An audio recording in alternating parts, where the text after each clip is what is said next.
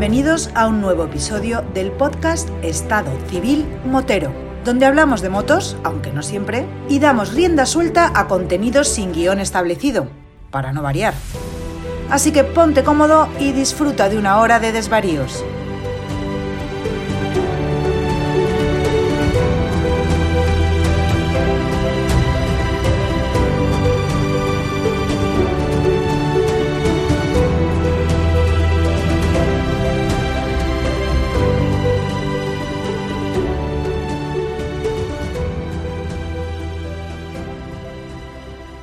¿Qué pasa, chaval? Buenas noches, Vampi. ¿Qué tal? ¿Qué tal, Oscar? ¿Qué tal por tu Málaga malagueña? Muy bien, aquí lo quito porque no levanten el castigo para ir, para ir a veros, para, para ir a reclamarte el 10%. La madre que te parió. Hombre, yo ya llevo unos cuantos capítulos. Tú al Antonio lo tienes al lado, pero a mí no. Yo ahí lo estoy guardando. Antonio está en Catalonia. ¿Antonio se ha ido a, Cata- a Cataluña? Ah, pues no lo sabía, no lo sabía yo. Este, este es el que vive. Este tiene justificación para moverse por donde quiera.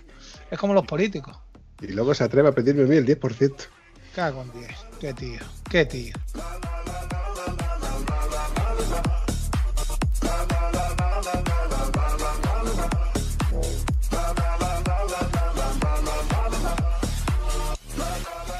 Bueno, ¿qué tal? ¿Cómo estás? Bien, Oscar, aprovechando que ahora está el tiempo buenecito, pues intento salir todo- con la moto todo lo que puedo, que no es todo lo que yo quisiera. Porque tú sabes, trabajo, casa, familia, etcétera, no, no- da para tanto. La verdad es que sí. Hombre, no, tenemos el ratito de, de- de poder salir dentro de, nuestra provincia, pero bueno, hay ganas de, visitar a la- las provincias colindantes donde eh, hacen que nuestras rutas sean más, más atractivas o, co- o complemento a, nuestra, a nuestras rutas habituales dentro de la comarca de cada uno. La verdad es que cada vez se nos hace más complicado el poder vernos. Con esto del confinamiento se nos está alargando y se nos está haciendo bastante tedioso durante todos estos meses de poder quedar y de, de vernos y de quedar, tomarnos algo, de acercarme a Motogarrido, que tengo pendiente un, echar un vistazo a un par de cositas, etcétera, etcétera, etcétera. Bueno, el, el vernos y tomarnos algo, eh, cada X fines de semana nos vemos y nos tomamos nuestro, pero es a través de las redes virtuales como y cada vez que grabamos estos, estos programitas.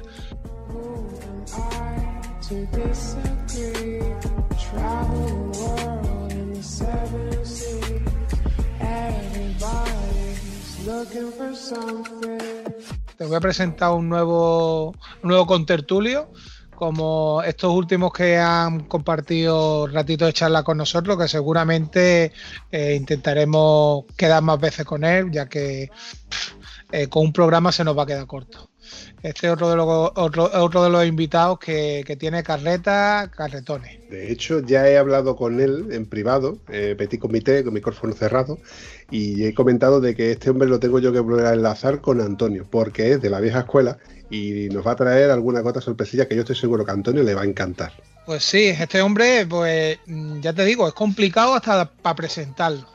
Tiene, tiene un currículum tan extenso que no sabría por dónde empezar. Este compañero, que es de, de nuestra vecina Cádiz, eh, que, que es la que nos separa entre Huelva y Málaga, tiene un currículum tan extenso y tan completo que, que- que es complicado. Te va a tener anécdotas, va a tener cosas que contarnos, es un libro para poder respondernos montones de preguntas y, y creo que va a ser uno de estos capítulos bastante interesantes para, para todos los que te siguen a, a este, a este podcast de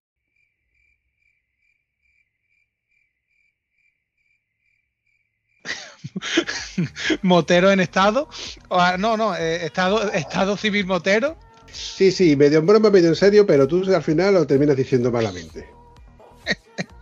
Y el ratillo que sacamos, y el ratillo que sacamos, para que todos nuestros compa- to- todos los que nos escuchan sepan y repitan este nombre de, de este podcast, de moteros civiles. Ah, no, perdón, de, de Estado Civil Motero. Señor, dame paciencia. Pues que, que sepas que has creado escuela, porque Mario Montoro también me hace la jugada del tipo.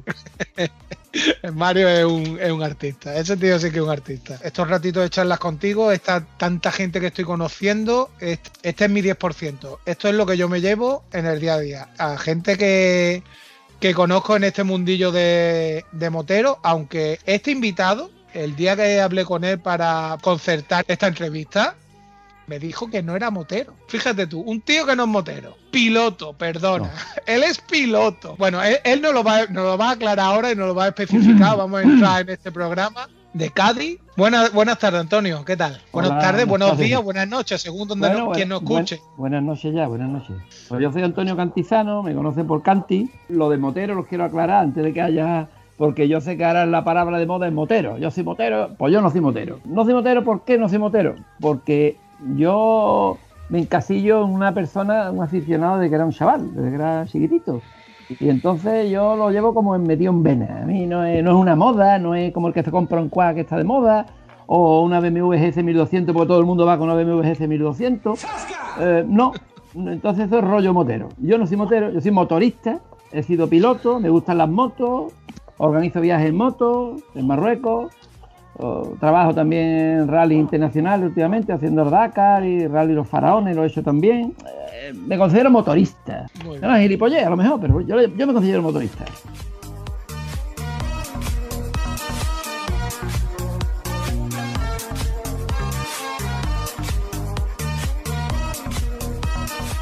Escucha, ¿cómo ha entrado? ¿Cómo ha entrado el amigo, eh? Vampi. Yo con los moteros que no puedo. Pasa como americana, una palabreja que sacaron los americanos y nos la han colado. Ya somos moteros, que no, cojones, somos motoristas, aficionados, pilotos, es piloto, BMW. Quiero ver yo, escucha, quiero ver yo el, el programa este de Antonio y su tocayo Antonio.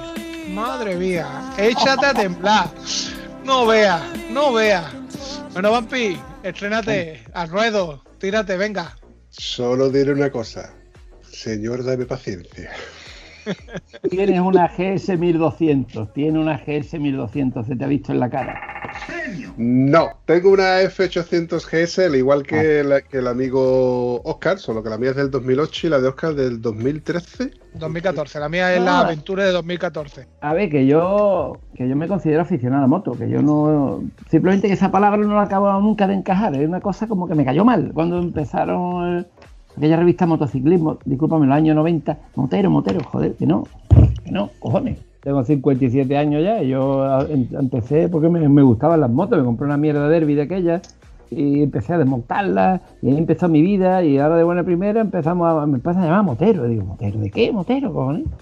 Motero soy motorista o aficionado o eh, pilotillo, que yo tampoco haya sido he hecho cositas, pero bueno, que Antonio, merchandising. Esto te intentan crear una moda y te intentan Sí, sí, eh, y, te, sí. y te intentan meter en un sector de, de ventas y, un, y en un ocio y en un mundo y por eso necesitan motero. Motero, en definitiva, si lo resumimos, es cliente.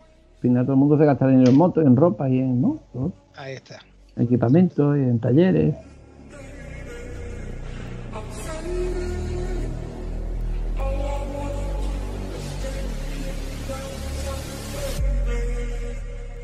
Una de las cosas que a mí me gusta mucho eh, entrando aquí en, este programa es, gente que sabe muchísimo más que yo, pues ya que yo soy aquí un pipiolo, yo no, no sé nada, que me puedan enseñar de tanto la afición que ha mamado durante tanto tiempo, tanto en el nivel técnico como pueda ser la mecánica, conocerlo un poco también en su nivel personal, que cuáles son cómo enlaza su, su vida laboral o su vida familiar con esta pasión que es la de las motos y también un poquito de tu currículum que, que- que lo tengo aquí por WhatsApp y no paro de pasar para arriba con el dedito y bueno, y me aparecen carreras, primeros premios, mm, Andalucía, Castilla-La Mancha, Euromaster y bueno, y no paro de ver aquí clasificaciones, diferentes marcas.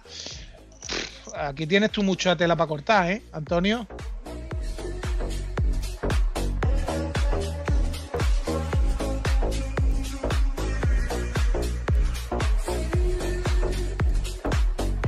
Yo cuando tú me pasaste el, el- el currículum me, me- me quedé alucinado. De hecho, se lo, le eché un vistazo a, a un amigo nuestro, Gonzalo, y le digo, que yo he un vistazo a esto. Y digo, macho, tiene el currículum más extenso que el de Nacho Vidal.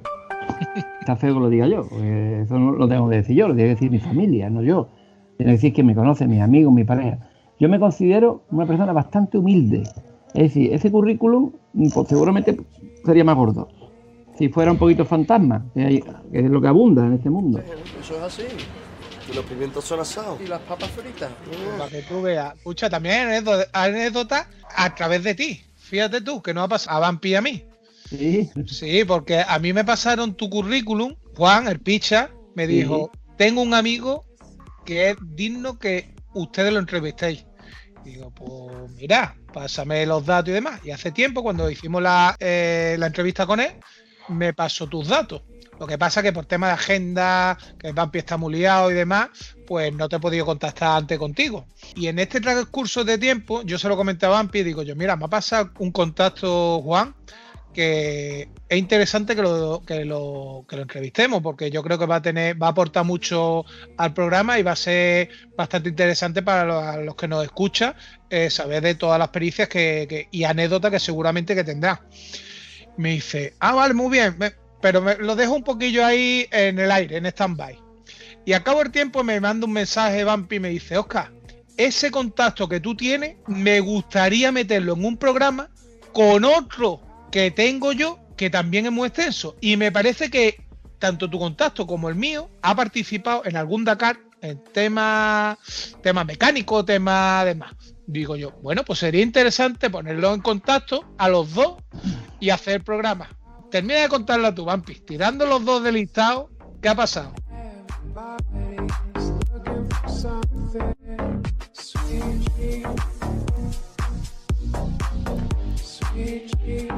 Pues nada, resulta de que a través de mi, contacto, que me dice, oye, pues yo tengo un contacto que resulta de que ha hecho un montón de, de cosas, ha estado de mecánico, ha tenido su propio taller, ha corrido con el equipo JJ Coba, empezó a decirme una cosa tan extensa que digo, hostia, pues sería un puntazo, entre otras cosas, tenerlos a los dos en un episodio donde nos comenten sus vivencias a través de los equipos, porque seguramente hab- habrán tenido coincidencias de que hayan coincidido en equipos o en- con, con corredores o con ellos, o incluso ellos mismos sin, sin saberlo.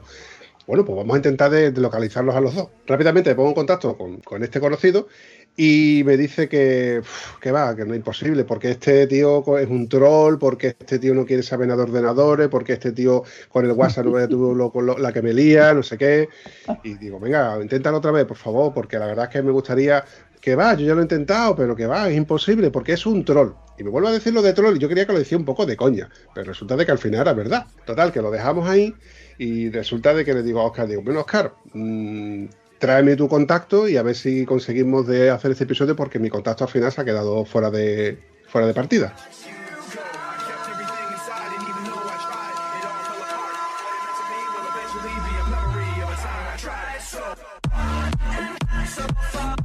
Y resulta que este viernes me dice mi buen amigo Oscar, Vampi, ya he conseguido contactar con este hombre. Este hombre, bueno, de todo lo que todo lo que te estaba contando y más. Pero resulta de que este hombre con los ordenadores fatal. Ahí vamos a pasar un poquito, la, la vamos a pasar un poquito canutas porque nada de ordenadores, no sé qué. Se llama Antonio Cantizano.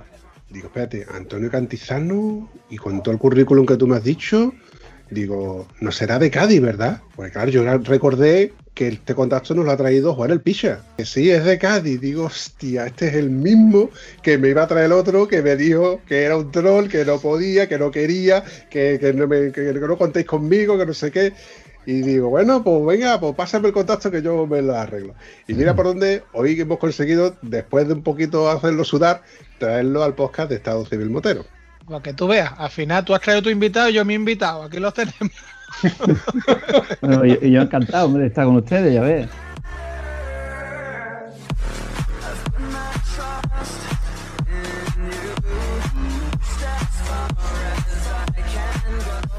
Corrió las cinco bajas de Aragón y las terminó todas. Dice que ganó un año en la clase 4 en las motos de serie con unas 200.000 pesetillas. Nos cuenta que compitió durante muchos años, desde el 89 hasta el 2002, algunos más intensos que otros. Dice que fue campeón de Andalucía de tramos crono de enduro en el año 89. Fue subcampeón de enduro cuatro tiempos en el año 90. Ganó el Euromaster de Ride en el año 99 de Castilla-La Mancha. Segundo en el 2000 en Euromaster. Segundo en el 1997 de Euromaster. Primero en el 2000 clase M1, moto dos tiempos, Euromaster Castilla-La Mancha. En el Campeonato de Andalucía ganó cinco veces la Copa Trail dos tiempos desde el 95 hasta el 2000 en Supermota. Quinto en el Scratch, Campeonato de España de Rally en 1995.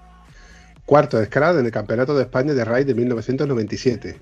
Varios años más hasta el 2002, que terminó tercero Scratch, siempre entre el top 10 y eso sí, con su Honda CR500. Madre mía. Muchas carreras de track ganadas aquí en Andalucía.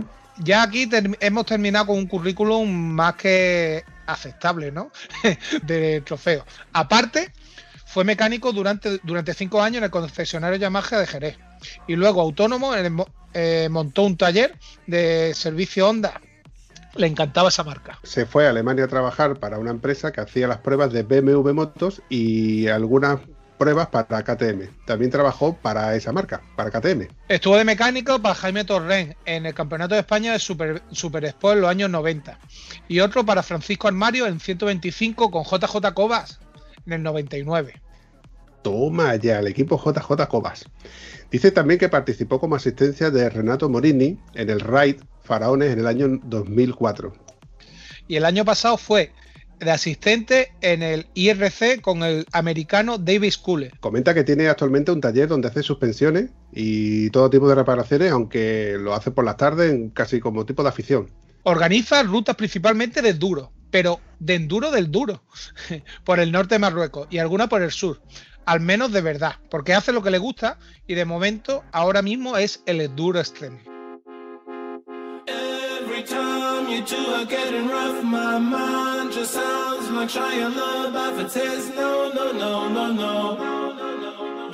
Un poco más y nos comemos el tiempo y no lo entrevistamos. Tenemos que hacer dos programas para entrevistarlo. Uno para presentarlo y otro para, para entrevistarlo. Bueno, empieza por donde quiera, Antonio. Cuéntanos. Bueno, bueno, yo. A ver, hemos empezado. Se ve que el currículo está organizado un poco mal. Pues claro, para llegar a 5 Baja Aragón, eso lleva un previo de un montón de años corriendo con Pronto Andalucía Enduro, con pocos medios, pues, tú sabes, lo típico que en aquellos años, años difíciles, y un día haciendo el tonto en, el en en la avenida de Jerez, en el Gran Premio de España en el año 89, haciendo el caballito con una KLR 650, cosa de chavales. Llego un semáforo y se me para una pareja mayor en una moto y me dice, chaval, te vas a matar, no hagas más el tonto, apárcate. Y me aparqué, digo, me dio una bronca el hombre, trabajaba en televisión española, y me invitó, dice, tú tienes que correr un rally. Y digo, en vez de hacer tonto aquí que te vas a matar, tienes que... Y digo, ya, pero es que no tengo tal. Y era de Zaragoza, y me invitó al hombre a correr a Bajarón, y me buscó un patrocinador de un bar del centro de Zaragoza, que se llama Bar El Tubo, del Tubo, la calle El Tubo en Zaragoza, no sé si lo conocéis, y me pagó la inscripción, que valía entonces 150.000 pesetas la inscripción, una prueba internacional.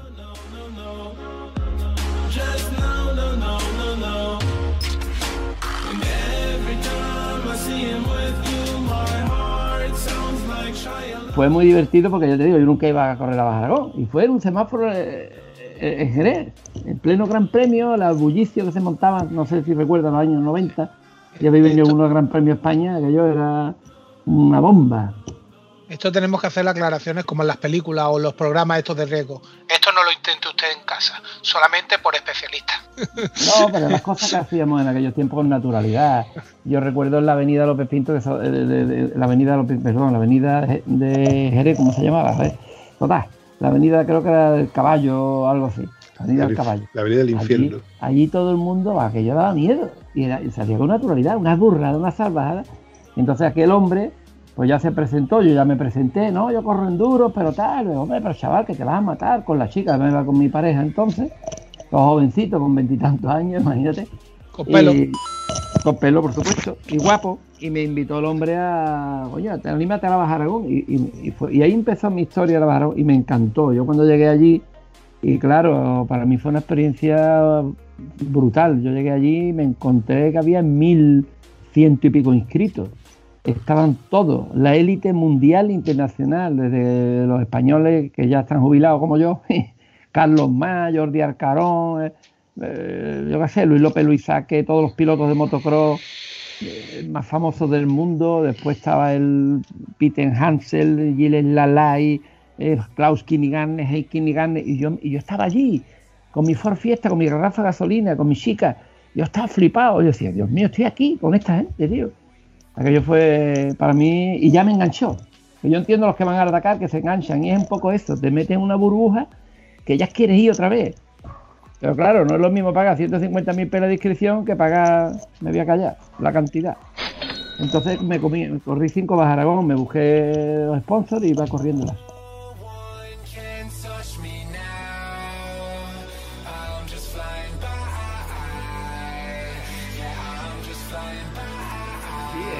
Que me pregunta por la Baja Aragón y es verdad, yo antes de correr la Baja Aragón ya llevaba yo un montón de años corriendo enduro, allí en Valverde del Camino, los enduros aquellos que nos quedábamos en tienda de campaña, los enduros auténticos, eh, aquellos, aquellas mierdas de moto que teníamos eh, gigantes, nos metíamos en ese Valverde que era el infierno, era el infierno. eh, yo- Jefe compañía llamando a Cuervo. Adelante, Cuervo. Jefe compañía llamando a Cuervo. Eh, ahora con las motos que tienen los chavales hoy, el enduro es para gays. Con todo mi respeto a los gays, ¿eh? Ah, es verdad, pues, el enduro que hacíamos era una barbaridad con aquellas motos gigantes, aquellas KTM de arranque a pedal que no arrancaban, aquellas ondas XR gigantes. Yo tengo muy buenos recuerdos aquellos años porque eran motos duras, que te hacían piloto, o te retirabas, vamos, porque te aburrían. Motos de arranque a pata que cuando tú la arrancabas o arrancaba o te arrancaba la pata. Claro, aquellas KTM LC4 que le daban una patada, ¡pa! y echaba el carburador para atrás, ¡pum! se salió el carburador medio de un río metido. Ahora ponen aquella KTM boca abajo, sácale el agua. Tengo que escribir un libro, la verdad.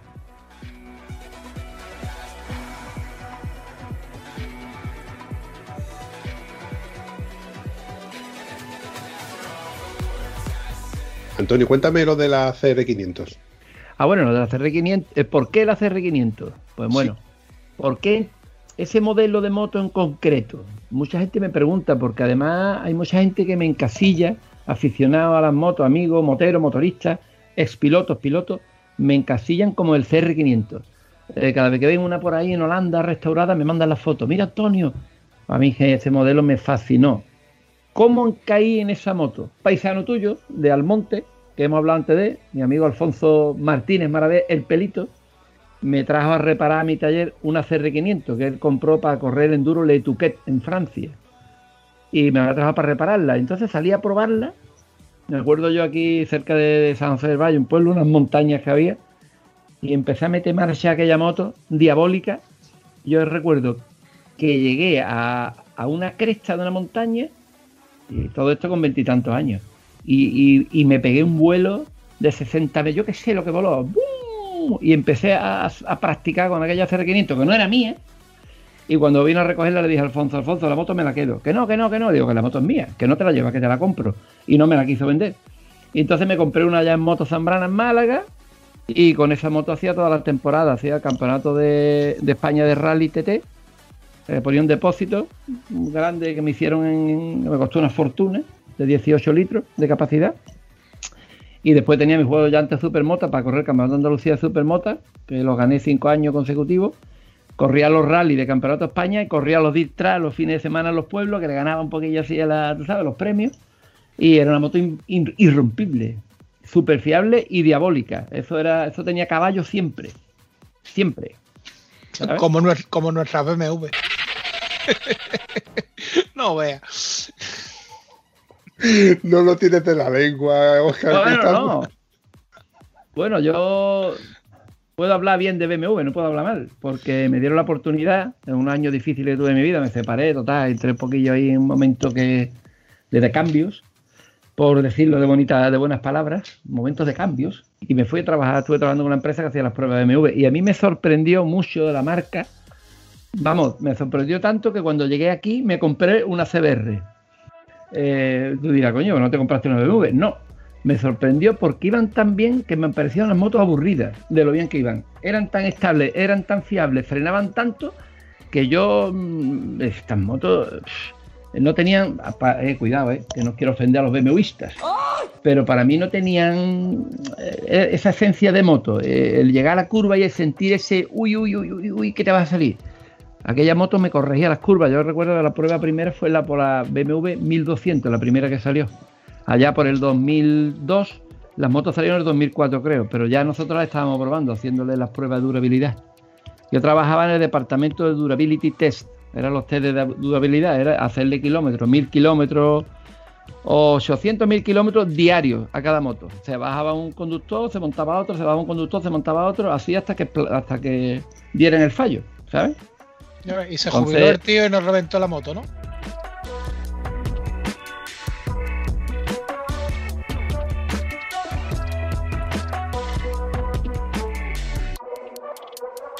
en definitiva que me sorprendió mucho la BMW, pero además mucho gratamente. Pero como no era, yo tenía el instinto piloto, entonces yo me parecía moto aburrida, tío. No sé, eso va demasiado bien. Yo quiero que llegar a una curva derrapando, yo quiero llegar. ¿Sabes? Pero estaremos de acuerdo de que en aquel entonces BMW innovaba mucho, traía muchas cosas como innovación, cosas que te decía, coño, una moto que le cogías el embrague y te recogía la pata de cabra. Una moto que tú pues, montabas la llave en el contacto y la, la llave se giraba y se convertía en un botón donde tú podías girar para arrancar la moto. Cosas que a lo mejor parecían, ahora parecerían una tontería, pero en aquel entonces era innovación. ABS, etcétera. Totalmente de acuerdo. Era un espectáculo, ya te digo, pero yo no estaba. A ver, a mí me gustaba, a mí me iba la marcha. A mí me, gustaba llegar resbalando las curvas y abrir ahí y levantar las ruedas. Yo montaba una moto que le decía así, hacía clac, clac, clac. ¿Y esto qué? No, es que el control de tracción. Que pues quítale esta mierda, cojones. Eh, llegaba a una curva, frenaba y pa, pa, pa, pa, me salía recto. No, es que el ABS, quítale el ABS. No, yo no me- a mí no me gustaba tanta tecnología. A mí me va malo. Lo... Ten en cuenta que yo empecé con una Oza Yankee 500, ¿eh? Mi, Claro, moto- es- mi primera moto de carretera fue una Yankee 500, que de ahí aprendí a mecánico, eso es lo más malo del mundo. Esto estaba roto, un día sí, un día no. Hostia, una osa. Sí, una- una, Yankee 500, sí, una Yankee 500, que eran dos, dos motores de Oza Phantom empalmados, vamos, por el centro. Yo, yo solamente he visto esa moto en catálogo y en persona la vi, Sí, quiero, quiero recordar, una vez en la concentración de Faro hace un montón de años. Pues no sé cómo llegó, la llevarían en un carrito, en un helicóptero. Eso es lo más malo del mundo. No, de verdad, yo, en aquellos tiempos aprendimos mucho mecánico por las motos, lo de problemas que daban. Y las Ducatis Desmo, aquello, las Twin, aquello se rompía todos los días, aquello, vamos. Yo aprendí con una Alaverda 1000, mi, mi primera moto de cuatro tiempos que abrí fue una Alaverda 1000J que compré yo de chavalillo, en mi época motero, que tuve una época motero, me iba a mis concentraciones con más chavalitas, sí, sí, uh, tela, tela. Y rompí la caja de cambio. Y me acuerdo yo que abría aquella la verda, pues, fue como una cosa para mí, ¿sabes?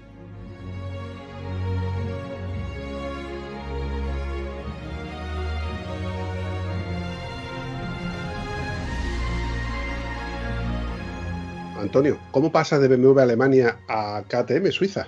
No, esta es una empresa de pruebas, una empresa con filial en Alemania eh, y aquí en España se llamaba Modus, y en Alemania era GMB, no sé qué, total, eran pre- empresas de pruebas. Y entonces, digamos que trabajamos para BMW, pero también hacían pruebas de coche, de Toyota, de Lexus. Los Lexus, de hecho, estoy yo probando los Lexus, aquellos descapotables. Y, y entró una prueba de las KTM del motor este monocilíndrico de cuatro tiempos de enduro la de- del año 2000 al 2007 esos motores los estuve, estuvimos probando y hice yo allí en, vamos, y estuve en Mattishofen, estuve haciendo las pruebas de mecánica, porque claro, esa moto tenía mucho mantenimiento, le hacíamos mil kilómetros diarios, entonces había que revisarla todos los días. Se llevó un litro de aceite, creo que conoce las KTM, por lo que te veo moviendo la cabeza, creo que sabe de lo que hablo. Entonces diario me tocaba a mí. Entonces me, me hicieron unos cursos allí de, sobre esas motos y, y la verdad que me sorprendió lo, lo fiables que eran esos motorcitos. La verdad que tuvo muy fue una experiencia. De hecho, cambié de Honda. Fue cuando empecé yo, digo, "Ño, me voy a comprar la KTM. Pues esto no se rompe, se monta un tío, se va a otro, le hemos hecho 12.000 kilómetros para que se vaya una biela. Una moto de enduro, con llanta supermota, probándola por los Alpes. ¿A quién está más loco? Todo el mundo a mango. ¡Guau! Y duró 12.000 kilómetros la primera moto romperse, me pareció un buen dato. Y de hecho me compré una 525 E- XC Desert, de de depósito grande, pues yo bajo mucho a Marruecos, tú sabes. Y me salió fantástica la moto. Lo que pasa ya después empezar a hacer duro más duro y al final vas quitando peso y vas an- cambiando de, de modelo, ¿no? A más ligero.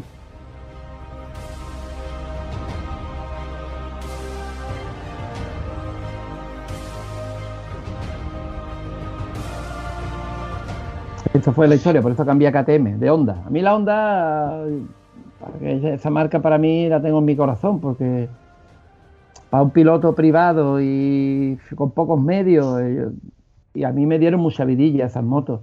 Yo recuerdo los carreras campeonatos de España de rally, perdona que me cambie ahora a lo mejor un poco de tercio. Anécdota muy divertida, te voy a contar, de que yo iba a las carreras campeonato España de rally, entre que era de Cádiz, que la gente allí arribita son más sequitos, tú sabes. Eh, el cachondeo mío, porque tenía chispa, la piba que llevaba que era un Ferrari, la Honda CR500, claro, ahí todo el mundo me quería, uh.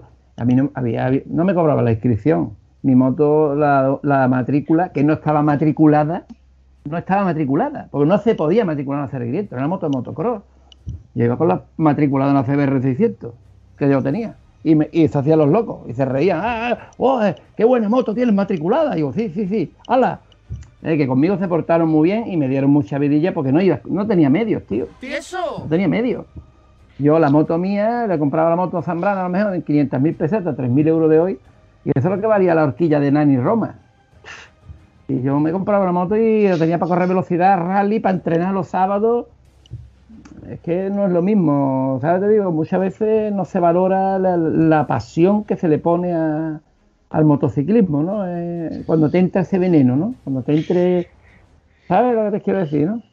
Sí, lo sé perfectamente porque, entre otras cosas, has ido definiendo a, un concepto que nosotros llevamos en gala en este podcast, que es el concepto de los tiesos. Eso es así, compadre. Eso sigue siendo así. No, y eso no, lo siguiente, la tiesura tuya la quiero para mí. Más que nunca, tenemos que ser más conscientes y más solidarios. Por eso hemos creado nosotros la campaña Apadrina un tieso.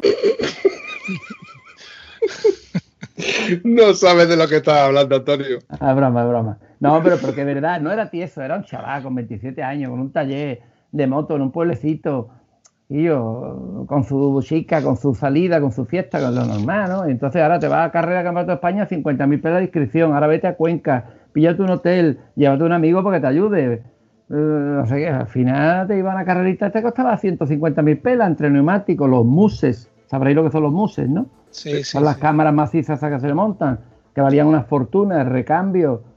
Eh, al final me fueron ayudando algunas empresas un poquito, un poquito de aquí, un poquito de allí, pero al final me costaba el dinero siempre. Entonces, que tenía que tener una moto que no se rompiera. De hecho, mi moto se rompió solamente una vez, una de las CR500 que compré, que me salió mala, de las pocas que vendría trillada de Holanda, de las carreras de motocross. Y se me rompió una, una carrera de campeonato del mundo de rally, que se hizo puntuable para campeonato del mundo de rally, que se hizo en Cuenca.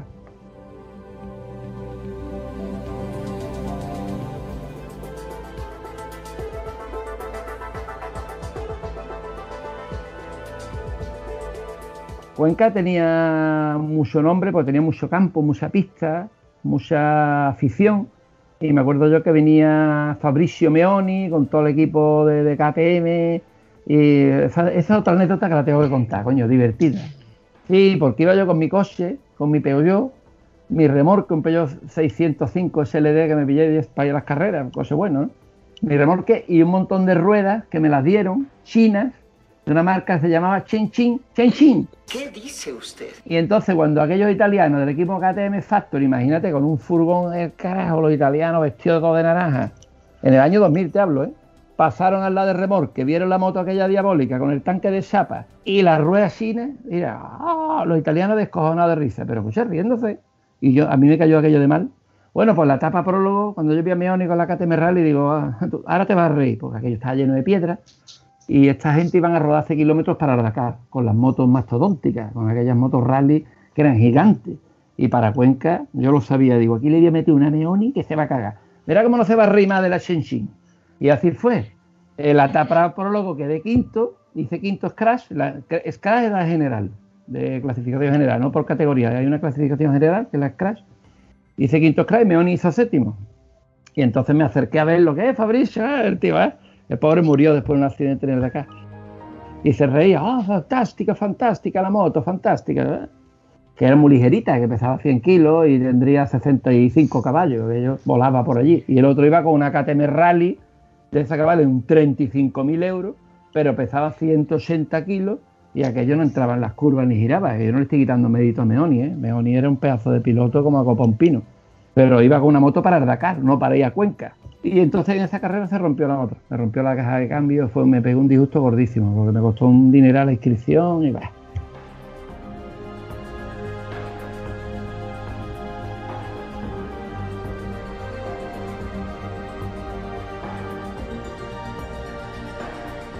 Como curiosidad, Antonio, ¿cuántas Honda CR has tenido? Porque mejor número de un- unas cuantas ya. Sí, yo llegué a tener, vamos, eh, yo, yo tenía una nada más, la vendía, pum, llegué a tener siete unidades, porque yo las usaba, las vendía, las usaba, las vendía, las usaba, una me duraba un año, otra me duraba un año y medio, y las usaba, las vendía, las usaba, las vendía, claro. ¿Y eres de los que prestan la moto para darte una vueltecita para probarla o eres de los que no la... Yo sí, yo sí. De hecho, mi hermana, la pequeña, te lo puedo contar como anécdota también, que ya tiene 30 y Ana tiene 30 y algo años ya, 36 por ahí.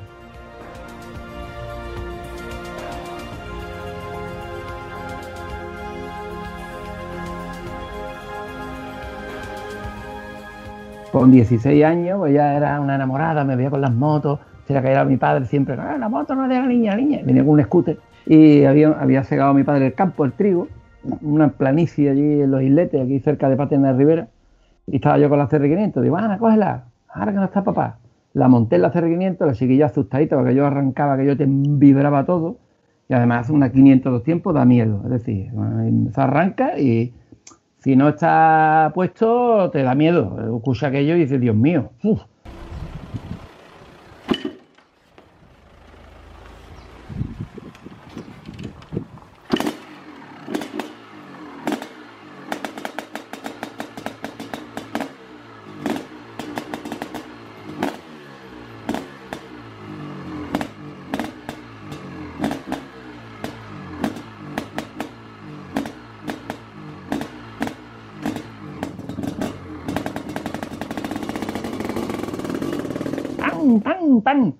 Y le digo, Ana, tú, esto es gas, sí, no, la vespita igual, pues de- suavito.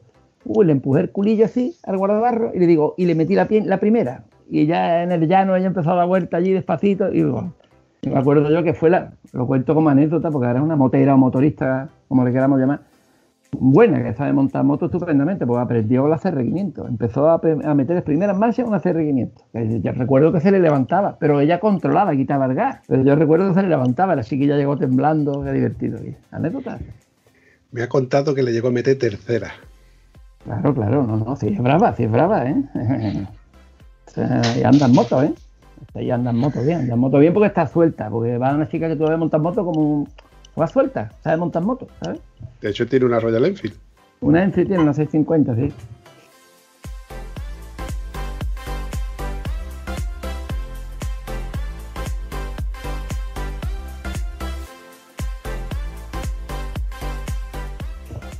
¿Cómo, cómo te queda, Oscar? Yo flipando, yo aprendiendo, yo cobrándome mi 10%. Esto es mi 10%. De Joder, conocer a, ge- a gente como Antonio, conocer esta aventura, este ratito de, de- de charla, este aprender y, y bueno, que, que lo cuente y lo narra de esa manera que, que- que me lo imagino, que lo estoy viendo en el campo. mm, Mm, sí. Escucho hasta la moto de la manera que me, me lo explica. Ese, ese, ese tiempo de que estuviste trabajando eh, como probador mm, o rodador de, estas marcas, estas grandes marcas, desmonta un poco el mito ese de que las motos están preparadas para que para que se rompan en X kilómetros cuando pasa eh, la, la garantía prácticamente. Eh, ¿Le hacíais pruebas exhaustivas y duras? ¿O en qué momento la marca, después de haber sacado esos test, esos valores, después salen estas motos que después son tan frágiles eh, o son no son frágiles, a ver, no, no, no nos malentendemos, sino que, que de repente todas tienen ese tendón, de- ese talón de Aquiles de- que, que rompen por el mismo lado, por el mismo sitio, cuando sabe la marca que, que va a romper por ahí, no, no hacen nada para darle esas soluciones o no sé, yo- Perdón. da- dame, da- dame tu explicación como Hombre, que yo has estado hace- metido ahí dentro. Sí, yo estuve cinco años estuve trabajando con esta gente y yo lo que veía es que era una marca que invertía mucho en desarrollo, en todo el tema de innovación, desarrollo, lo que, lo que decía aquí la Vigo, que esta gente se gasta una fortuna en hacer las cosas bien. BMW hace las cosas bien. Yo lo que vi, eh, algunas dieron problemas de palieres, se partía el palier este que va desde el al cardan, digamos, ¿no? Yo le llamo Claro. palier, pero bueno, es un palier. Eh, se partían algunas y bueno, los mejoraron, seguíamos haciendo las pruebas hasta que no hasta, hasta que se mejoraban. Yo tengo entendido que están haciendo las cosas bien. Pasa que en general todas las marcas están haciendo un poquito ya, mandando al mercado asiático, empezando a hacer cositas en China por los abaratamientos de costes. No sé yo BMW ahora mismo si, si cosas allí también, pero bueno, yo mm, Creo que no, no sé. No lo sé tampoco, la verdad.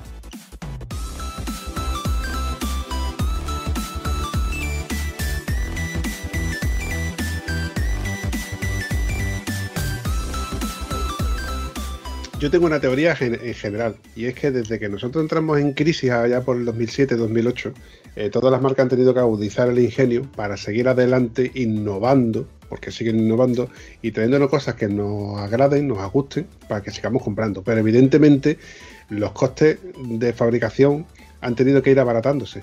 Y la mano de producción, evidentemente, han ido a países como Asia, como India, donde sea más barato fabricar un motor.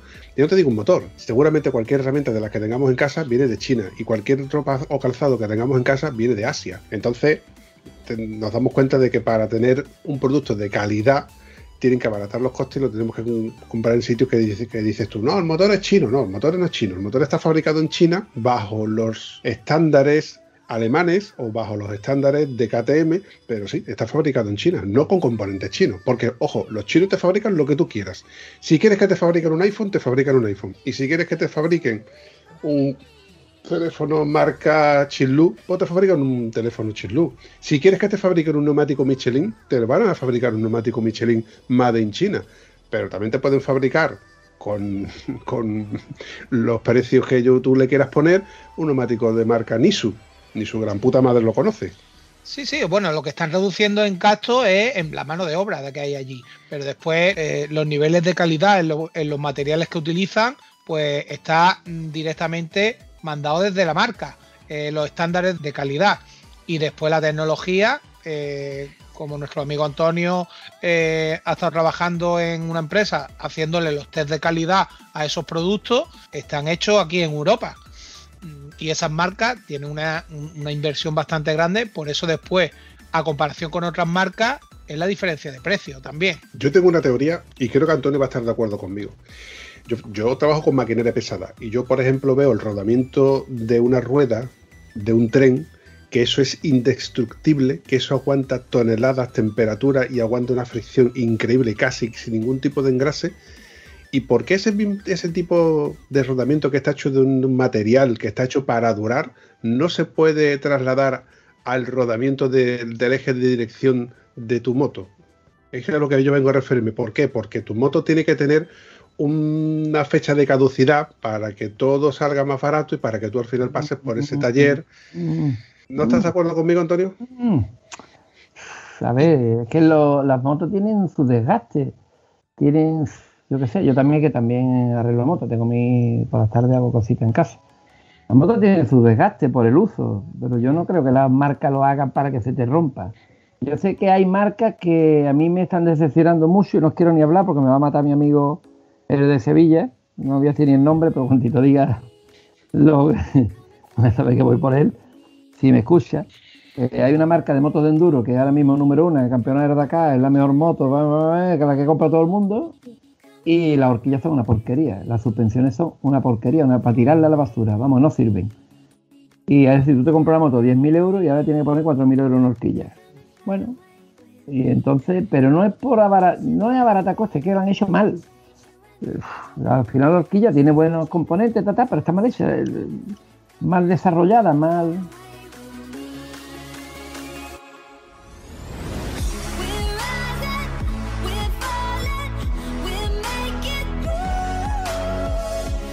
Te voy a dar razón, Antonio. Es más, mi BMW F800 GS del año 2008, que costó 10.400 euros en aquel entonces, que para mí es una pasta, y la pagué con un Select, que además con sus intereses costó también más, eh, viene con unas suspensiones eh, que no se pueden regular. ¿Cómo es concebible que, por ejemplo, una marca como Backboard o una marca como Benelli viene ya con unas con un tipo de suspensión que es irregulable. Motos de, de- de no mejor, no ni mejor ni peor calidad. Motos de menos presupuesto viene con mejores componentes que mi moto que, que costó mucho más dinero, que he pagado mucho más dinero por ella.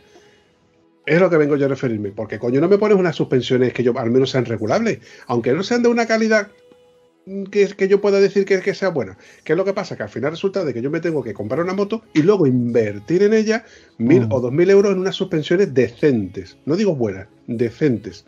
Y como digo unas suspensiones, te, te digo un kit de transmisión o te digo... No sé, no se me ocurre ahora mismo qué cosa más, pero es una de las cosas que siempre han pecado en, marcas como por ejemplo BMW, que no solamente lo hace BMW, lo hacen muchas otras marcas. Tienes una, una moto que vale, uff, que una KTM, no sé qué, no sé cuánto, pero luego resulta de que escatiman una cosa que es imprescindiblemente necesaria, como es la regulación.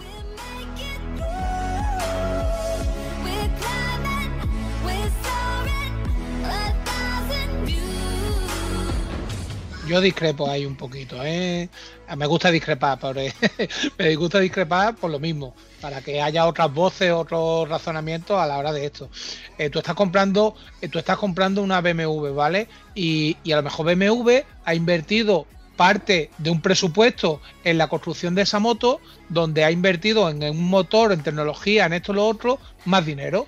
Y a lo mejor no, la, in- no invirtió ese dinero en poner otra mejor o un mejor tipo de amortiguación. En cambio, tú comprando esa moto tienes la opción de poder mejorarle esa suspensión.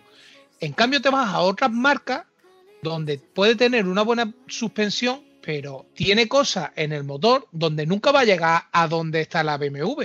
Y por mucho dinero que tú quieras invertir, no vas a llegar a la BMW. En cambio, comprándote esa BMW o una KTM, digo BMW porque estamos hablando de BMW, o una KTM o una Honda, vas a tener ese corazón, ese, ese tronco principal de la moto, que lo tienes bueno, y esa otra parte que si tú quieres para competir o lo quieres regular por tema de altura o quieres regular por No. sensaciones que lo quieres más blando y demás, puedes adaptarla gastándote el dinero a, a tus gustos o a tus necesidades.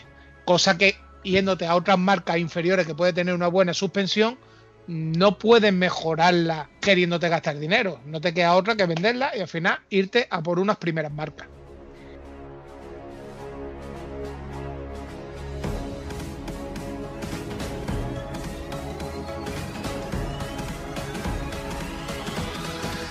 Una baza a favor de los chinos.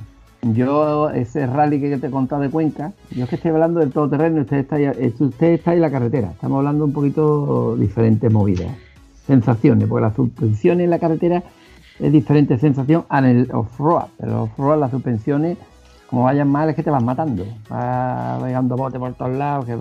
Entonces, hablando de los chinos, la rueda aquella china que me, que me dieron de prueba, la Shenzhen Tire, Shenzhen, que daba hasta risa, eran los únicos neumáticos que mi CR500 no devoraba.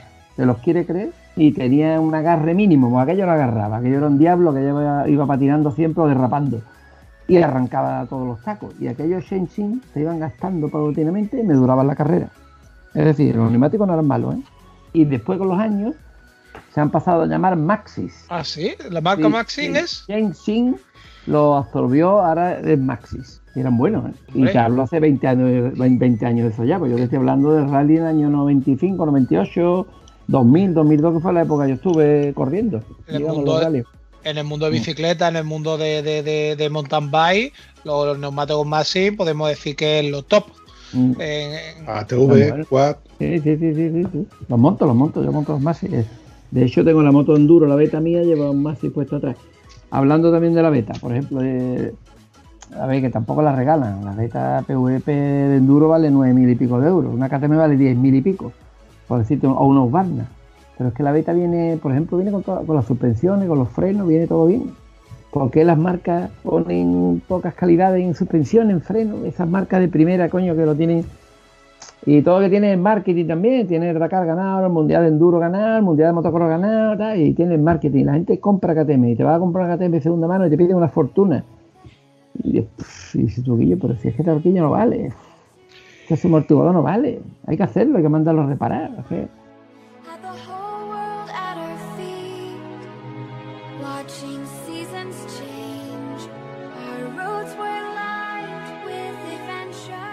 estamos hablando, tú estás hablando de KTM en el enduro y en el ride. Y yo, nosotros estamos hablando en, en- en los precios de segunda mano de, de las FMV, de las R1200, que tú las ves de segunda mano y están pidiendo por ellas como, que, como si casi fueran nuevas. Es que parece que la moto, la, no, la moto tiene pedigrí, ¿no? ¿Qué coño tiene pedigrí ni pedigrí? Es una moto que vale un pastizal y de segunda mano quieres que siga costando un pastizal. ¿Estamos locos o qué? Están cotizadas, están cotizadas. Bueno, corriendo un estúpido velo, chicos y chicas, vamos a hacer un repaso general al currículum de Antonio, porque es que si no al final vamos trivializando y al final se nos pone hasta serio, Antonio. ¿eh? No, no, no. No, no, yo, pues, yo el rollo que tengo es este, que estoy aquí de prestado. De No, ya ocupa, va- de ocupa, de ocupa. Antonio, cuéntame eh, es- ese tiempo que estuviste con JJ Cobas. Bueno, yo no estuve con JJ Coba, yo soy formación, yo estuve trabajando en un equipo que iba con motos JJ Coba, eso sí. Por eso el, el currículum un poco extraño. A ver, el deportivo he visto que va bien, pero cuando dijiste lo de JJ Coba, yo no trabajaba para JJ Coba. Yo he hecho, eh, vamos, campeonato de España con este hombre, con Francisco Armario, estuvimos en varias carreras de campeonato de España y la moto que llevaba era JJ Coba, era muy difícil poner a punto esa moto. Uf. Y mira que era una moto de 125, de dos tiempos, ¿eh? pero era complicado, llevaba válvulas rotativas, había que calarla con los grados, era un uf, complicado. Corrían ¿eh? aquellas motos. Aquello fue una, una apuesta de Antonio Cobas, la verdad que hizo una moto ganadora, ¿eh? eran rápidas aquellas motos. ¿eh? Un dolor de cabeza, ¿no, Antonio? Va a volverte loco. La temperatura, eh, eh, recuerdo que fuimos a Albacete, hacía un montón de frío, al otro día la moto no andaba, ahora varía toda la carburación. Fu, vamos, era una pesadilla la otra otra cosa. Con las válvulas rotativas, era muy complicado de poner a punto. Viene con dos tiempos, que cualquiera dice, eso es la mecánica de un mechero. Pues no, no, no, llevaba la admisión por válvulas rotativas. Era súper complejo que el motor, era Rotax, motor Rotax, como vuestras BMW. Que no son malos, ¿eh? Por ahí está un Zasca. No, no, no, no son malas las motos, ¿eh? Las motores rotas no van mal. No Hombre, van los, eh, eh, los BMW 800 con el motor rota. Yo he eh, dura- hecho eso- la semana pasada, perdón, no, la eso es más, du- más duro que un martillo metido en manteca. La Yo verdad, la el semana- motor. la semana pasada hice yo una- un reglaje de válvula que me llegó un, un cliente, me dijo que quería hacer un reglaje de válvula de verdad. Y le digo, no te entiendo. Sí, sí, sí, que quiero que me lo haga, que no me cuente el rollo y le eche tres en uno por arriba. Así me lo dijo el chaval, yo me quedé. Se ve que le habían dado coba en varios talleres. Que quería hacérselo. Y dije, la moto tiene 130.000 kilómetros, una F650 del 2003. Nunca, dice, yo sé que no se lo han hecho, la moto va bien, pero yo, yo es que se los quiero hacer. Cóbrame lo que valga, desmonta todo, yo sé que es un follón, pero házmelo. Total, saqué la, lo hice y tenía la válvula un poco pisada, pero me sorprendió un monocilíndrico con 130.000 kilómetros, motor Rotax, y no había roto nunca ni biela ni nada. Decía el chaval, dice, yo la moto es fantástica, sin problema. Buenas. Doy fe, doy fe. Es más, te cuento. Mi moto ha cumplido hoy los, los 97.000 kilómetros y hasta ahora todavía no se le ha hecho el reglaje de válvula. Y cada vez que yo he ido a mi mecánico para decirle, oye, le toca el reglaje de válvula, y dice, vamos, eh, Vampi, si la moto no te está haciendo ningún extraño y no suena, porque yo la escucho llegar y no suena a reglaje de válvula, no hace falta hacerle reglaje de válvula. Si tú quieres, se lo hago. Pero yo te digo a ti que no es necesario hacérsela. Además, tú eres de los que conducen la moto que no le, ¿cómo dice? Que no le exiges al motor. Entonces, y es verdad de que yo conservo bastante más el motor, los neumáticos, los kits de arrastre, etcétera, y supongo que por eso es por lo que todavía no le ha tocado el reglaje de válvula. Pero me rechinan los dientes que llegue a los 100.000 kilómetros y aún no le he hecho yo el reglaje de válvulas a mi moto. Monocilíndrica, bicilíndrica, Bicilíndrica, no bici- 800. La 800 Hombre, no le vendría mal hacerle las válvulas, porque normalmente ahí se equivoca, o bueno, no te lo ha querido explicar este hombre bien, o no sé. Normalmente no suenan las válvulas, se van pisando y suenan menos, porque se va gastando el asiento y la válvula tirando hacia arriba y la tolerancia entre la pastilla y la leva y el levas, digamos, es menor, es decir, haría menos ruido, se pisa se va pisando y te mancha el asiento de válvula. Eso es conveniente que lo mires. Lo que pasa es que tiene un trabajo, que tiene un coste, que eso no es cambiar aceite y filtro. No, no, eso tiene unas pocas de horas y claro, esos son 150 pavos de mano de obra que te va a cobrar. Me consta, de hecho, debo juntando como Por 10 eso que te digo soy. que a lo mejor el chaval, no, hombre, a lo mejor el chaval, eh, a ver que te va bien, tal, va, pues tira, tira, pero no, hay que hacerlo. Pero bueno, Cuando la biela te vaya, cuando te vaya dando la biela en el culo, ya ahí lo. No, el problema es que se- se- eh, los asientos de válvulas se ensucian y empiezan explosiones, detonaciones, ¿sabes? Se pierde potencia, te vas adaptando porque tú vas haciendo kilómetros. Que bien va mi moto, pero tu moto está perdiendo chiche y tú no te das cuenta. Tú, tú estás perdiendo chiche y tu moto también. Le, Está le- adaptándose. le quita el de Bequile y hace más Claro. ruido y Pero bueno, solucionado. es otro tema, ya te digo. Es, No, pero sí es verdad, Antonio, de que en la próxima revisión, que le, que le queda poco para hacérsela, eh, sí le voy a insistir en que le haga el reglaje de válvula. que se lo haga, Sí. Porque mucha gente no se lo hace. Te garantizo de que le va a hacer el reglaje de válvulas porque además, mm, en primer lugar, al mecánico le interesa de ganarse de ese dinerito de Claro. hacerle reglaje y en segundo lugar yo me quedo tranquilo con hacerle ese reglaje de válvulas junto con la revisión de los, de los 10.000 kilómetros que le va tocando.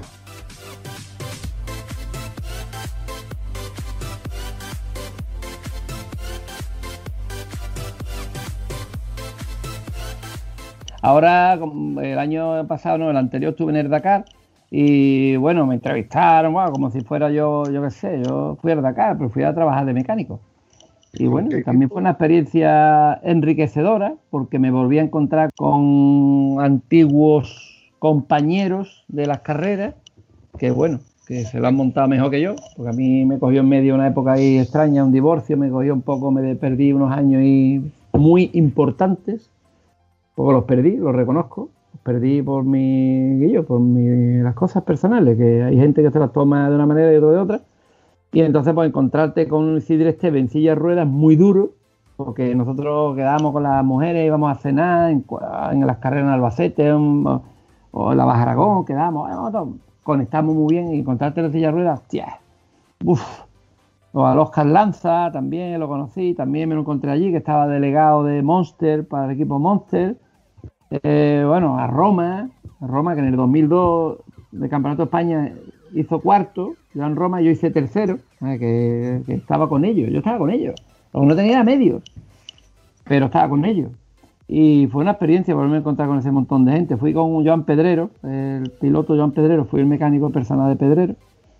Y bien, la verdad es que fue una experiencia enriquecedora. Me sorprendió los medios mm, económicos que se mueven ahí. Eso es una barbaridad. Vamos, es una cosa estratosférica. Vamos. Yo me quedé, Dios mío, lo que hay que trabajar para ganar lo que vale la inscripción de una motito. Lo que hay que trabajar, lo que vale la inscripción de una motita o de un mecánico. O de poder dormir en una autocaravana. Inscribir la autocaravana. Eso es, yo me quedé- eso es lo que más me impactó, la pasta que valía. Después la carrera en sí, pues bueno, sería dura, no te digo que no. Pero vamos, a las tres estaba todo el mundo comiendo duchado, ¿eh? Ahí ha cambiado ya un poquito la historia, ¿no? Antiguamente, No, va- se levanta muy temprano, se va rápido y la etapa rápida, porque Arabia Saudí era. Todo el mundo se quejaba de que era rápido.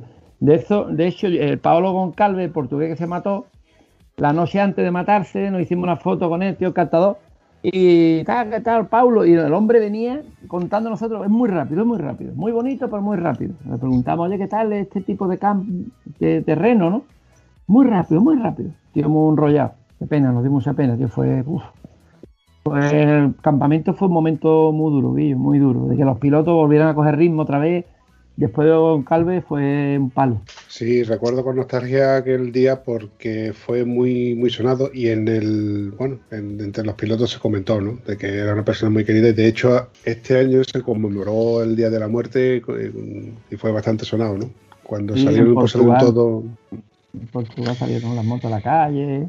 Bueno, en definitiva, esa fue una mi última sí, experiencia más. Y este año no he ido, pues no llegué a un acuerdo con el equipo, total, no me cogía tampoco bien y bueno, en fin, que no me iba bien irme, ¿sabes?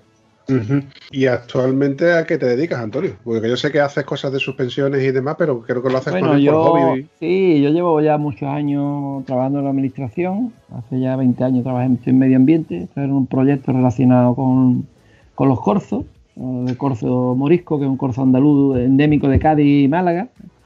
Total, es un tema de muy bonito, la verdad. Un trabajo bonito, muy agradable y por las tardes pues tengo taller y hago algunas cositas en casa, en Vejer, que yo vivo en Vejer, en Vejer de la Frontera, no sé si lo conocéis, cerca de, de Conil. No sé si conocéis la zona. Sí, sí, sí. sí, Y bien, tranquilo y ya está. Y cuatro, los viajes a Marruecos que me estaba yendo muy bien. Mi, tengo mi página en internet de Cantimoto, Cantitours, perdón.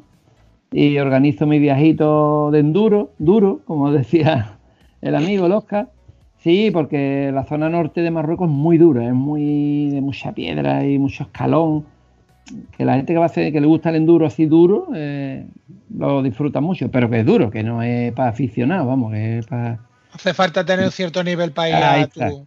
Y después los viajitos por el sur también, algunos viajes hasta. Hemos bajado hasta Esmara, Dacla, Playa, Playa Blanca, Tantam. No a Merzuga, que va todo el mundo, digamos, que es Disneylandia. Bajamos más. Si tú me entiendes, de Disneylandia, ¿no? Que va todo el mundo a Merzuga, se hace una foto, estoy en el desierto. Yo te voy a contar una anécdota divertida, ahora me he acordado de Merzuga. Había un tío, no te voy a decir quién, vamos, no, no lo vas a conocer, pero un tío que una vez me voy a atascar en terralle y metía en barro, en arena allí, se ve, que, se ve que fue corriendo, clavó la moto en arena y se estaba haciendo fotos. Allí que estaba en el desierto, han tirado allí. en el- Es que te encuentra cada uno por ahí, tío. Fuah. No puedo con esto, tío. Oh, Yo no puedo ya. con eso, tío. De verdad no puedo con eso, tío. No puedo con eso, no puedo, no puedo. de- de- después te pasaremos un, un enlace de, de una aventura que tuve yo allí en Mesuga. Ah. ¿Y también te quedas atascado en la arena?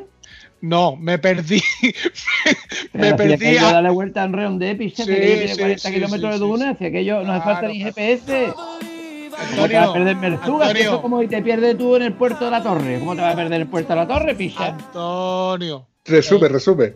Te voy a dar un re- Yo llevo, yo llevo cuatro años con moto. Al segundo año de comprar, al primer, a los ocho meses de comprarme la moto, me fui, a- me fui hasta Zagora, pasando por Mesuga, pasando por Marrakech, pasando a los ocho meses de sacarme el carnet con la moto. Me fui para allá, a la aventura. Pero es que al segundo año iba yo de guía con 10 motos. Iba yo de guía, ¿vale? Y no tenemos otra cosa de que llegar a Mesuga a las 10 de la noche. Y un morillo, en vez de mandarme para en la zona de Ali el Cojo, al Chirbi, a- a- antes de llegar a Mesuga, me mandó 3 kilómetros antes por mitad, por mitad del desierto. A las 10 de la noche. Con, nueve, con 10 motos más. Madre mía la que se lió allí. Perdió en mitad del desierto a las 10 de la noche sin saber a quién llamar. Pero que Bueno. desierto, si aquello era autopista. Autopista, sí. Cuando te sales de la autopista y te metes en mitad, en mitad, en mitad del desierto a las 10 de la noche, donde allí no, no hay una luz a, a 40 kilómetros de redonda. Es verdad que las primeras veces cuando vas, cuando eres nuevo, eh, aquello es el desierto, tío. Que es el desierto. Que wow, wow. Pero cuando vas cuatro o cinco veces te da la risa, porque es que verdad que es que eh, es muy fácil de orientarte. Yo allí me muevo, yo me muevo sin GPS. ¿eh? Escucha, a las 10 de la noche, sin GPS, sin mapa, nada, y salirte de la carretera. No, además la prim- las pocas veces que había ido, tío, te sales de la carretera, claro que te puedes perder, hombre, claro. No, ¿No te atacaron los coyotes? Los coyotes allí. Los cojones lo que se me, se me atragantaron. Me cago en 10. No pasamos más. Esta anécdota te pasaré el enlace y está contada más extensamente en, en uno de los capítulos que hice con, con Bumpy.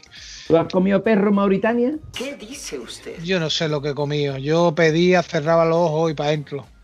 Yo, eh, mira, en Marrakech, en Marrakech sí que es verdad que coin- coincidimos con un chavalito y dijimos eh, a un guía, los clásicos guías que se te, se te pegan allí para llevarte a los sitios. Y le dijimos, no queremos ir al Marrakech turístico, llévanos a tu Marrakech. Nos metió por los callejones, nos llevó a barriadas, a zonas donde allí no se veía ni un extranjero, todo era gente autóctona de la zona. Y paramos en comer en un bar. eh, a ver si te paso las la, fotos, Bampi, para que las pongas en las redes sociales. Si tú vieses lo que las calderetas esas que estábamos comiendo, que yo no quise ni preguntar lo que era. No lo comimos, no lo comimos para saber qué era lo que comían ellos y lo que hacían ellos. Nos trataron de 10 y nos metieron en sitios donde no había ni un turista. Lo disfruté mucho. Fue mi primer viaje y, fue de una manera muy, muy especial. Lo recuerdo con tanto cariño que ya te digo que me embarqué a un segundo viaje llevando a 10 compañeros. De guía, Eh, de guía, de, de guía. de- guía, ya ves, yo de, gui- yo de guía. me pierdo aquí en Málaga. pues me fui hasta, hasta, hasta Zagora. Hasta Zagora me, me fui con ellos.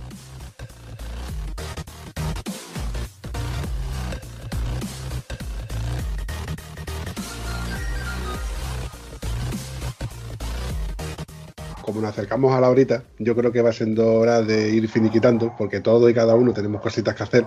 Y yo, en realidad, os agradezco a los dos que hayáis hecho posible este episodio, porque yo me lo he pasado muy bien. Me consta de que vosotros también lo habéis pasado muy bien. Aquí me despido, nos estamos llegando al fin de este programa. Y como siempre, eh, no hace falta que nos veamos para cobrarme mi, tanto por ciento, sino que cada programa me llevo mi 10%. Mi 10% me lo llevo en conocer a gente como Antonio. A estos ratitos de charla, a saber que el talento gana el dinero. Saber que con este talento de, de Antonio es capaz de llegar a competir, que le pagasen las inscripciones, de un tío que simplemente porque se ha cruzado haciendo el loco eh, a través de en, en una calle saltándose un semáforo, detectó ese talento y lo invitó, lo invitó a la otra punta de España e incluso conseguirle un patrocinador. Me llevo esta aventura, estos ratitos de charla y bueno, y, y tener otra excusa eh, para poder pararme en Vejez de la Frontera y conocerlo y darle un abrazo a este, a este piloto, a este, bueno, mo- sí, piloto, vamos a dejarlo en piloto, motero, ¿no? Cuidado. cuidado, Cuidado. Que me, cuidado que me mete. Bueno, no, hombre, no. Moterillo, moterillo. Y tener una excusa pa- para seguir con esta afición de, de la moto que es tan maravillosa y seguir conociendo a gente por, por esta España, por esta Andalucía, por esto, por este sur tan bonito que tenemos, de gente que saben tanto y que me pueden enseñar tanto en este ratito que, que hago contigo cada, cada X fines de semana y lo disfruto mucho en este estado civil motero. Qué bien lo has dicho, macho. Es que está, estás pletórico. Tú ya estás casado, ¿verdad? Tú, tú conmigo no quieres nada, ¿no? No.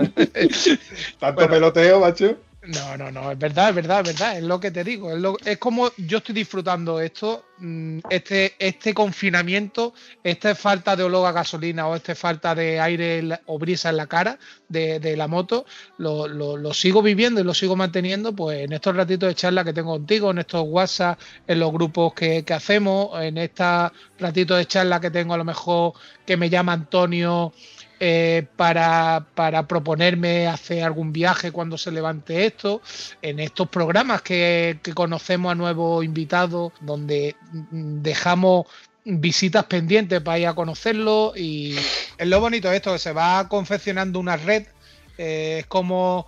eh, ese edredón que se va mm, se va cosiendo con trocitos de telas de cada uno y, y cuando ves tú ese edredón en, en lo alto de la cama mm, que, está compuesto de, tantísimos trocitos de tela, cada pedacito de cada uno, decir, coño, que qué bien está esto. Mm, Miro cuando recibo un WhatsApp de Vampi digo yo, bueno, a ver si me va a llamar para que hagamos algún programilla, vamos a ver quién traemos.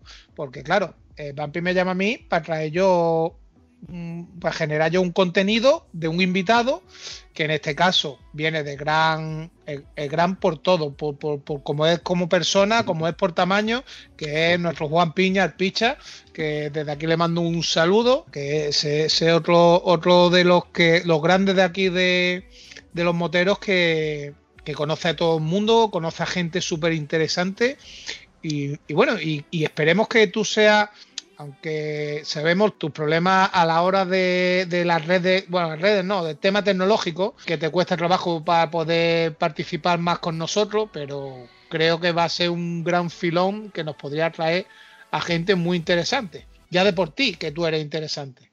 Gracias, gracias. Yo igualmente lo he pasado bien con ustedes. El tema así de, las de las tecnologías, soy un poco trolls con las tecnologías, lo reconozco. Pero bueno, he contado un 10% de mi vida, de mi, historia. Aquí tengo yo para aburrir a media España contando anécdotas. Todas simpáticas, divertidas y algunas no tan divertidas. De UCI, de. Pues claro, las carreritas de Campeonato de España había que correr, porque no se quedaba tercero ni cuarto así por por el arte. Había que darle al mango. Lo he pasado bien y estoy contento de poder estar aquí con ustedes y vivo. Antonio, antes de terminar, dinos, repítenos otra vez dónde podemos encontrarte para el tema de los viajes y demás. Bueno, tengo en el Facebook tengo mi, mi página, que bueno, últimamente pues, no estoy haciendo nada. ¿Sabes? Que es Marocco Canti Tours, pero no estoy haciendo nada. Y estoy trabajando, bueno, trabajando, llegué a un acuerdo con Manuel García Vitoria, que es del Club Ventura Tuareg, y soy jefe mecánico del, del equipo Tuareg, vamos, para los rallies internacionales, nacionales. Algunos voy, otros no voy porque no me coge bien por el tema de trabajo. Y si pasamos por Vejes de la Frontera, que preguntamos por Antonio El Canti. A mí no me conoce nadie allí. Yo soy hippie. Yo soy hippie. Yo me fui a vivir allí. Yo no soy de allí. Soy hippie. Yo soy un hippie raro que vive allí solo en el campo. En fin, chavales, para mí también ha sido un placer y un honor teneros a los dos en este episodio. Me lo he pasado genial, me consta de que lo habéis pasado muy bien y os que un emplazado para un próximo capítulo. Un abrazo, chavales. Un abrazo. Venga, buenas noches.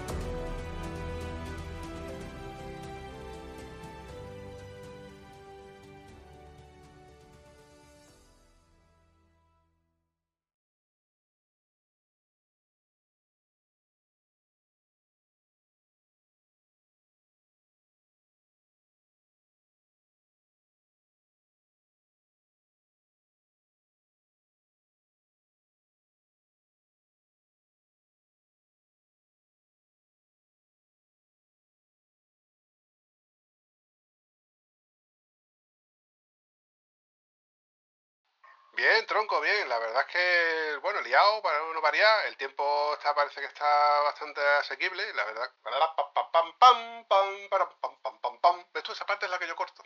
Toda esta parte del para, pam, lo corto. Porque es que me, me trabusco. Antonio, de, eh, Antonio digo yo, Oscar normalmente se trabusca un poco más. Pasa que hoy está un poquito más suelto. Bueno, Sí, porque estaba de albañil, los albañiles acaban reventaditos. Reventadito, cansado. Por eso, que como, que como el cerebro no me pienso, no doy para pensar, Ah. pues no me da tiempo a, entre- a- a- a liarme, a querer inventar cosas, como Bueno. me suele ocurrir otras veces. Pues sí, una nueva, una nueva, oh, corta. Mm, ¿ves cómo Una se nueva- sí, sí, me No encasquillo. falláis más que yo, no soy profesional, picha, no falláis Para nada. que tú veas, para que tú veas, Claro, para que tú veas. Para que tú veas. A los malagueños, Bueno. más raros todos los malagueños estos, ¿eh? Venga, vamos al lío, vamos a presentar compañeros. Vamos al pescado, vamos al pescado. Vamos al pescado. No, era broma, era broma. era broma, eh. Que te digo yo que los ladrillos le ha caído malamente este.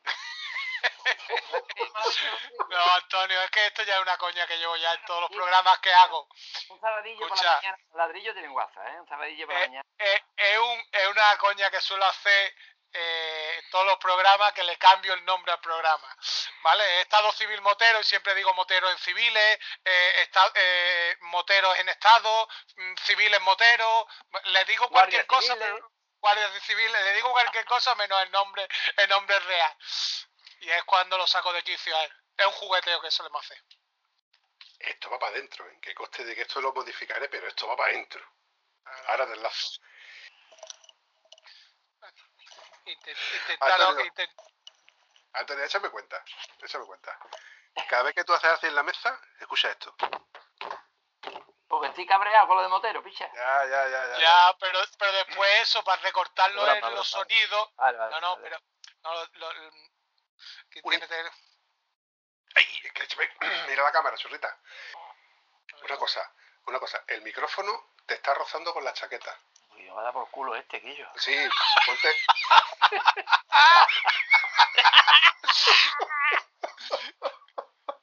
y lo que te queda, Antonio, y lo que te queda. ¿A ti está mejor? No, se te ha ido el micrófono atrás, no se te escucha. ¿Ahora mejor? ¿Así? ¿Bien ahora? Sí, está bien, está bien. ¿Sabes qué pasa cuando, cuando te movías? No, Broma, qué broma. Sí, está bien, yo es la primera vez que hago un post. pues no va a hacer la, no va a hacer la última, ya te lo garantizo. El ¿eh? problema del ordenador, que hace un trolls, que yo no tengo ordenadores ni cosas raras de esta, moderna, de webcam ni nada de esto. Eh, Cuando me lo dijo tu hermana yo creía que era mentira, pero al final No, es era verdad. verdad, porque, ¿sabes qué? Empecé con los- cuando me separé, empecé con los líos, las, las tías, el Tinder, Twitter, no era un follón. Al final queda con una tía, resulta que es un calamar. Cuando te llega la delgadita que ya arriba, te encuentras shock. Y te digo, yo me quito de las redes sociales, me salí y desconecto. Tomar por culo. Espera, de verdad, Y eso es así. y esto es así. ¿Se lo dices tú o se lo digo yo? Tú, tú, tú, díselo tú. Ah, bueno, sí, el, el- el micrófono. Te estás rozando todo el rato. Es que te estás rozando con la cremallera, con la cremallera del, No por de la culo, de chaqueta. Málaga. Y va, De clac, clac. El otro. Que mi hermana ha puesto esto aquí. Es broma, eh. Ahora, ahora aguanta sitencito que llevo. Esto es un micro prestado, porque yo no tengo micro. Yo esto es de prestado. Prestado. Ya, ya, ya. Tú, tú, tú prestado todo. Y la casa, la, la casa. Y la la- casa por barrer. Entonces, bueno, si quieres seguimos, ¿no? Mm, perdón, el micro. Al final termina ahorcado. Ten Antes que cuidado. me llame el de Málaga me empieza a dar Sí. caña. Ten cuidado, Antonio, a ver si te ahorca. Ten cuidado con el cable. Cuidado. cómprate un inalámbrico, Dile leche. a de, dile a de Huelva que se ríe que te mande gamba, que se dé rollo. bueno, Antonio. quiero que El estés micro. cómodo. No, quiero que estés cómodo. No, no hace, falta, no, no- no hace falta que lo, que lo tengas aquí eh, aguantando como si fueras a una, una vela, ¿me entiendes? no, eh, yo si me apago un 10% después no pasa nada. 10% como el de Escucha, Málaga, picha, esto vaya de 10%, No, al final no te va a comer nada, al final ni para gamba, pero bueno, al final ni para gamba. Que mejor que yo, mejor que el carajo ya, estoy ahogado. Y una cosa, Antonio, cada vez te quiero más. Soy muy espontáneo, y va a tener muchos problemas, ¿eh? Que así de... Esto No, no, de no. motero el motorista, hay mucha gente que le molesta, pero lo digo a diario, ¿eh? No, no, por las cosas Que como no, son. es que no, es que yo no me, de verdad, que no me considero. Esa palabra me la han colado, ¿eh? Que no. Bueno, voy hilando, ¿eh? Bueno, la, la cara de los cats. La cara- 10% y la gamba, ¿eh? Lo que ves, los 10% y la gamba nada más.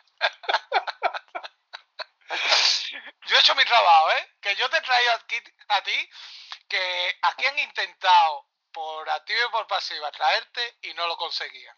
Y cuando yo le he dicho que traía a Antonio Cantizano, ha dicho, ¿cómo? ¿Cómo? ¿Cómo? Comisión, esa pidiendo la comisión. Escúchame, escúchame, niñato, que aquí el único que ha conseguido traer a Antonio Cantizano soy yo. Bueno, Porque yo te he pasado ya la patata caliente, pero... eh, a ver, Antonio, que este porque se haya puesto una camiseta de baratillo con el símbolo de Dakar, ¿vale? Para intentar decir, Antonio, que yo, que yo soy de los tuyos, ¿eh? Yo soy de los No, tuyos, de yo soy de. Dakar. De casualidad, y además, pero tengo un montón de estas. Pero vamos,